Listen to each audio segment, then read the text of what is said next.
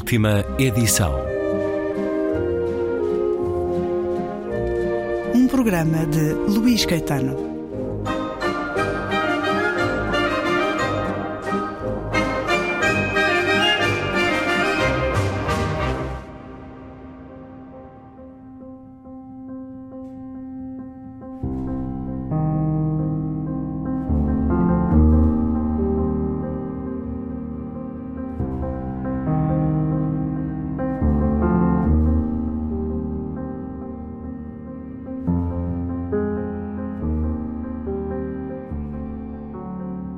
O Marechal Massena soltou um longo e vitorioso suspiro e depois deixou-se rolar para o seu lado da cama. Gostava de fazer amor antes de adormecer e de voltar a fazê-lo logo pela manhã ao acordar, como agora acontecer, surpreendendo o corpo da amante, ainda mole do sono. Na guerra e no amor valia tudo, e o prazer da invasão física da sua bela adormecida equiparava-se ao da entrada numa cidade vencida e conquistada. Haviam sido muitas as que vencera e subjugara, tantas que quase todos o consideravam sem rival num campo de batalha. Era público que o próprio imperador o tinha por inigualável no que tocava à decisão e intrepidez, mas ele, que indubitavelmente o fora, não estava certo de que continuasse a sê-lo. Se ainda conservava essas qualidades no leito, terreno onde passava rapidamente ao ataque, talvez já não sucedesse o mesmo fora dele. O seu olhar perdera brilho. Já não estava tão ágil e alerta como nos gloriosos tempos das campanhas de Itália. A recente guerra contra a Áustria cobraram um alto preço na sua saúde e energia. Sempre que se olhava ao espelho, via um idoso de 60 e muitos anos, quando na verdade só tinha 52. Mas estava cansado de combates e do seu altíssimo custo. Era um dos mais velhos marechais de França Fizera o seu nome ainda antes de Napoleão chegar ao poder e já comandava grandes exércitos no tempo em que alguns dos generais que agora o acompanhavam no ataque a Portugal estavam a iniciar as suas carreiras. Junot, por exemplo, era nessa época um jovem capitão apenas. Talvez Junot ainda tivesse o sangue a ferver e a avidez da vitória, mas ele, Masséna, Estava cansado de campanhas militares e de viver boa parte da vida no lombo de um cavalo. Nunca quisera o comando daquele exército. Estava ali sem ânimo nem ambição por vontade expressa do imperador.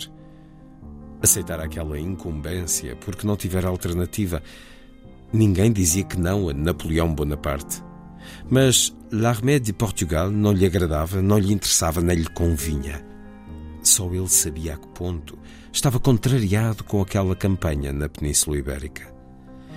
Para lhe mitigar as dores e dar um pouco de conforto doméstico, trouxera consigo Henriette Le Berton, a sua jovem amante de 18 anos. Henriette, que o acompanhava vestida num uniforme de ossardo e lhe alegrava os dias e aquecia as noites, rejubilava com aquela aventura castrense, e a sua alegria e entusiasmo juvenis faziam-no rejuvenescer um pouco. Era por causa dela que ficava mais tempo na cama de manhã e que perdia horas e dias que talvez não devesse perder. Sabia que o seu Estado-Maior torcia o nariz a algumas das suas decisões e que se segredava nas fileiras que estavam ali parados em Viseu há dois dias, com a falsa justificação de que seria preciso descansar os cavalos e reparar alguns veículos, quando na verdade era apenas para permitir que a bela do comandante Máximo se restabelecesse do cansaço da viagem. Ou seria também para que ele próprio descansasse? As coisas estavam tão misturadas, tão entrelaçadas, que o próprio Marshal não saberia dizê-lo.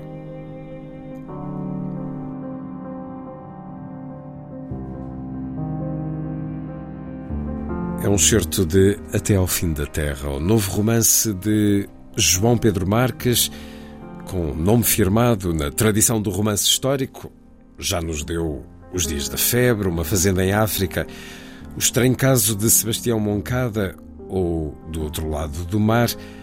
Agora, esta viagem às invasões francesas, numa história de amor, combate e honra, até ao fim da Terra, livro aqui apresentado pelo autor, João Pedro Marques. Começa o romance na época da invasão de Macena, em 1810, e depois prolonga-se até 1814, portanto é nesse período hum. napoleónico.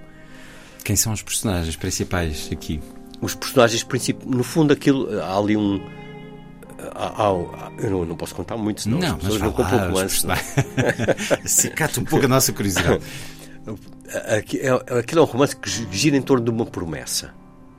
Uh, o personagem principal é um, um, capitão de cavalaria português que se liga a uma senhora, está muito interessado do ponto de vista afetivo, mas sente-se responsável perante ela por qualquer coisa que acontece na viagem de recuo, na viagem de fuga de Coimbra, à frente das tropas francesas que avançam, as, uh, os, as tropas anglo anglo-portuguesas e, e, a população, ou grande parte da população, recua, foge para trás das linhas de Torres Vedras, não é?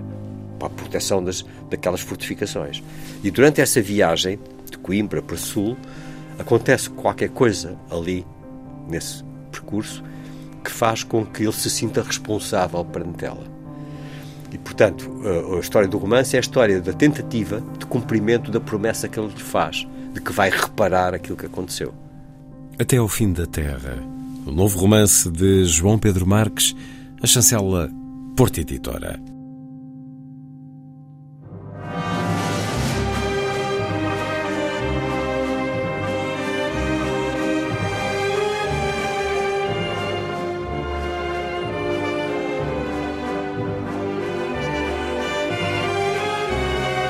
Última edição.